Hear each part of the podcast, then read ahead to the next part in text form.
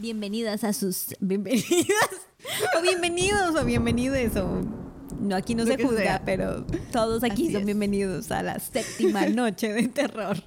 Uy, una semana ya del mes más chingón de todo el año. Qué consistentes hemos sido. Estoy Por de fin les hemos cumplido. Bye, hasta el próximo año. Espero que lo hayan disfrutado. Porque no durará. No, no se crean, sí. No, Ya queremos no. que dure esto. No, mira, esta noche te traigo la historia del Bandage Man. Algo así ¿Del- como. del qué? El, el chico Bandage.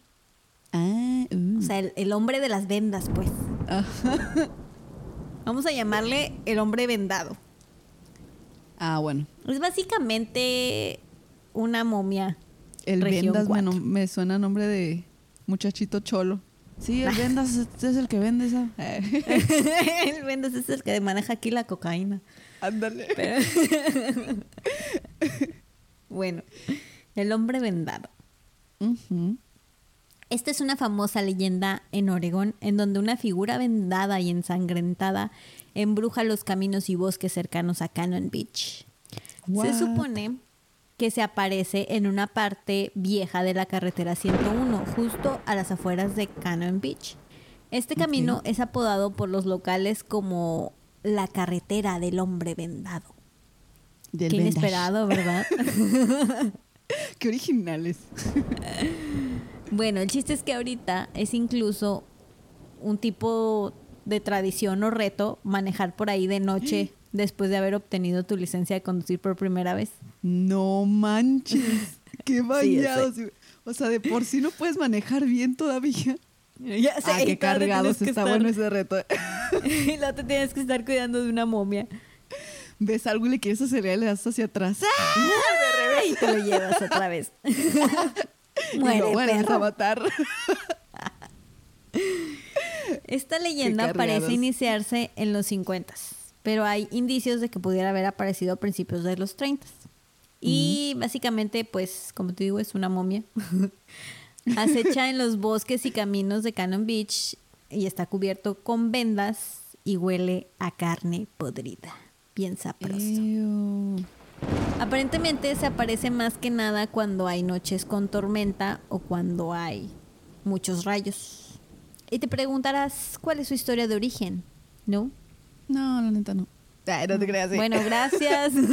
Este fue más Esta corto fue de el lo que séptimo esperaba. día. Dante, por favor. No, Karen.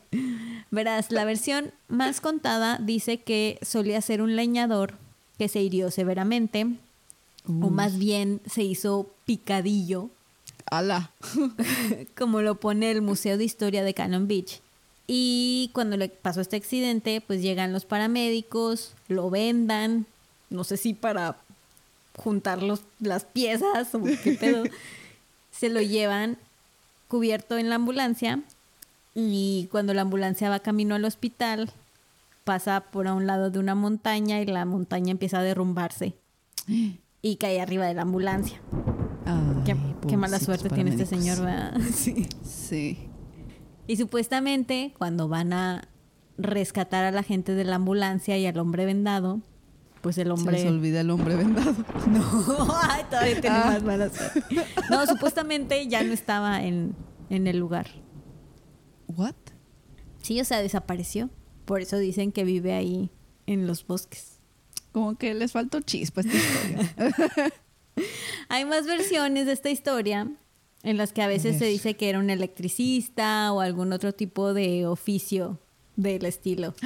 es como una Barbie. Tú puedes ser lo que quieras. Él puede ser lo que quiera ser. Está el hombre vendas maestro, el hombre vendas astronauta. no, coleccion ah, no coleccionables. Ay, no. No, Karen, no seas irrespetuosa con el señor Vendas. Yo quiero el hombre eh, vendas enfermera. Ay, lo así todo con su, con su, ¿cómo se llama esa Con- cosa con que se pone en la cabeza? Cofia, la odio. Eso. bueno, según este, y todo esto está en el museo de Cannon Beach, ¿eh? No creas que yo te Todas estoy esas Barbies. inventando. No. Así que decir todas esas mamadas, no, Karen. La Ay, leyenda. De cualquier manera, el modus operandi de este monstruo es básicamente acosar a adolescentes cachondos dentro de sus autos Ah. estacionados. De verdad no te esperabas eso, ¿verdad? No, ¿por qué escogió ese, eh, ¿cómo se dice? Como Esa- target a esa población. En ocasiones se dice que ataca vehículos en movimiento, descapotando los autos convertibles o saltando a camionetas pick-up. Salta detrás del automóvil para luego desaparecer misteriosamente antes de llegar al pueblo. La mayoría de las veces la gente ni siquiera se da cuenta de su presencia hasta que su putrefacto olor les llega a la nariz. es que estoy intentando imaginarlo todo.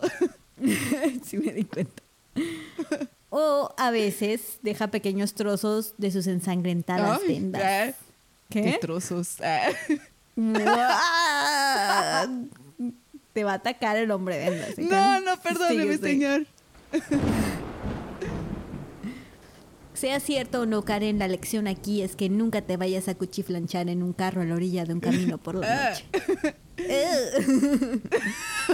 Ay, no, ya. Ya, por favor. Ya basta. es que esto es así. Cuchiflan- Bueno, no sé si sabías. ¿Qué? Cuchiplanchar apenas. Y dije cuchiflanchar. Cuchiflanchar. Es que, es que es hacer flan, ¿sabes cómo? saben a lo que nos referimos. No es cuchiplanchar, es cuchiflanchar. Es cuando te juntas con alguien que quieres mucho y te pones a hacer flanes. ¿No? Ah, bueno, yo estaba pensando mal. Perdón, qué mal chiste. Pero, bueno, no sé si habías escuchado alguna vez, en los 50 era muy popular ese tipo de leyendas urbanas. De... Ah, pero porque imagino muchachitos. que había muchos adolescentes cachondos, ¿no? Y como que para disminuir eso. Pues yo creo, digo, las leyendas urbanas siempre son como una lección a no hagas tal cosa, ¿sabes cómo? Entonces, parte de esas leyendas de los adolescentes que se besan en el carro y llega siempre En un asesino y en sus bocas Sí, se besan en sus bocas. Parte de ese lore o no sé cómo decirle, como que de las presentaciones que puede haber de entes que te pueden acosar mientras estás de horny en un auto, es esta momia. Oye, son demasiados ya los que acosan a adolescentes. Sí, de plano vi una versión así de que y trae un gancho y yo, ah, no mames, ya, o sea, ya, Ya. que tantas cosas traes una y trae momia. un condón y un diu por si no. Es la si no versión te cuidas. 2020 con conciencia. De hecho, es el venda cinecolo. ¿Qué? No entendí. El el o sea, o sea que va a promover el cuidado y nada, nada de que cuídense, métodos anticonceptivos, bla, bla, bla. Pero porque es Mal Nicolo. Ginecólogo. Ah. Pensé que se llamaba Nicolo y yo. Con razón no entendiste. Yo creí que era muy, Perdón, muy perdón. obvio. Bueno, antes de que esto se vaya más a la basura, Dante, no sé qué quieres hacer con este por tema. favor, levanta este episodio. que ya lo desbaratamos asquerosamente. Sálvanos, Dante, sálvanos. Gracias, Dante. Adiós.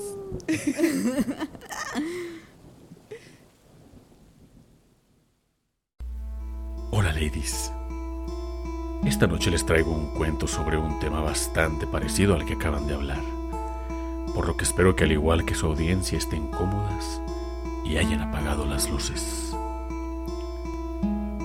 La historia de hoy se ubica en una playa virgen, inexplorada por la constante marea alta que azota día a día.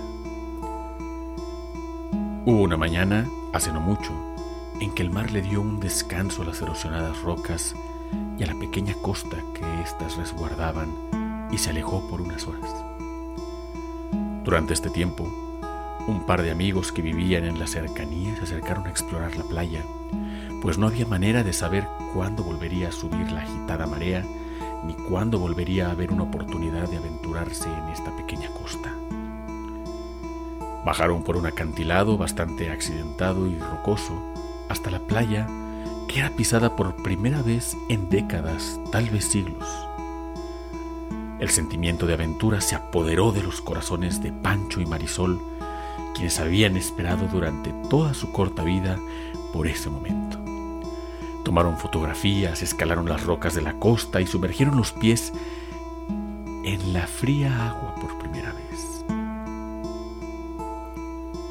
Pero con la calma de la marea, lograron descubrir algo que nunca habían podido ver desde la cima del acantilado por donde solían pasear.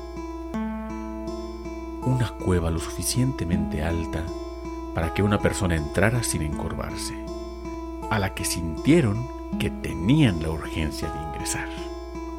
Encendieron las linternas de sus celulares e iluminaron su camino dentro de la oscura cueva. Descubrieron que en las paredes húmedas, así como en el piso, yacían pequeños moluscos y algas, y que la cueva se extendía por lo que parecían ser metros y metros de profundidad. El eco que se provocaba dentro era como algo que nunca habían escuchado antes y la sensación de claustrofobia era palpable. Marisol creyó escuchar un ruido proveniente de la oscuridad, similar al crujir de la tierra, y comenzó a sentirse incómoda. Había algo de ese sitio que no le gustaba y trató de convencer a Pancho de salir y explorar otras partes de la playa. Pero él estaba fascinado con la cueva y sus misterios, por lo que decidió quedarse un poco más.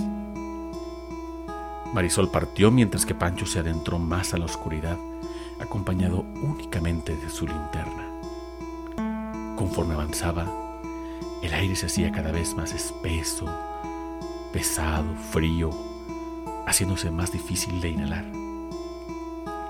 La humedad era demasiada, por lo que el chico no soportó más y dio media vuelta para volver por aire fresco, pero al hacerlo sintió que su chaqueta se atoraba con algo. Un objeto saliente de la pared de roca se había enganchado en el bolsillo de su prenda de vestir. Lo tomó con cuidado para desengancharlo, pero aún así lo rompió y se lo quedó en la mano. Lo miró más de cerca y se dio cuenta de algo bastante extraño, pues parecía un dedo humano. Era como un palo grueso con dos dobleces muy similar a un cadáver pegado a la pared, momificado en la roca. Pancho se hizo para atrás más asqueado que asustado, devolvió el dedo a su lugar y se decidió a salir, avanzando de vuelta por el camino por donde había llegado, esperando ver la luz del día a cada paso que daba. Tardó un poco en darse cuenta que estaba tomando mucho más tiempo en salir del que le había tomado llegar en un principio, temiendo que estuviera caminando en círculos o que hubiera dado una vuelta en algún lugar pasadizo del que no se hubiera percatado antes. Su mente le daba vueltas al asunto cuando se dio cuenta de algo. Y es que estaba de pie en un lugar que le resultaba familiar. Reconoció un montón de algas en el suelo recién removidas. Eran las que había arrancado de la pared de piedra para descubrir el rostro del cadáver mumificado. Apuntó la linterna a la roca y vio solamente la silueta marcada del cuerpo que reposó en ese sitio durante años pero el cuerpo se había ido. Ahora asustado en verdad, Pancho echó a correr, decidió que sería mejor correr y perderse en otro lado de la misteriosa cueva a seguir en ese lugar en específico, pero apenas se había decidido por una dirección a la cual dirigirse cuando sintió que su chaqueta se atoraba con algo igual que la vez anterior. Pero en esta ocasión no fue un dedo lo que lo detuvo, sino toda una mano piel estaba pegada al hueso de sus brazos esqueléticos, así como su torso dejaba ver las costillas de aquel que una vez estuvo vivo. Pero lo peor era su rostro, uno pálido cubierto de algas y humedad, ni ojos ni pestañas. Su boca sin labios se abría para dejar ver sus dientes podridos, mientras que la piel enmarcaba la mandíbula semicaída. Lo último que vio Pancho fueron esos dientes putrefactos ir directo por sus ojos. No se supo nada del muchacho, y para cuando los equipos de rescate llegaron, la marea ya había subido, haciendo imposible cualquier intento de rescate.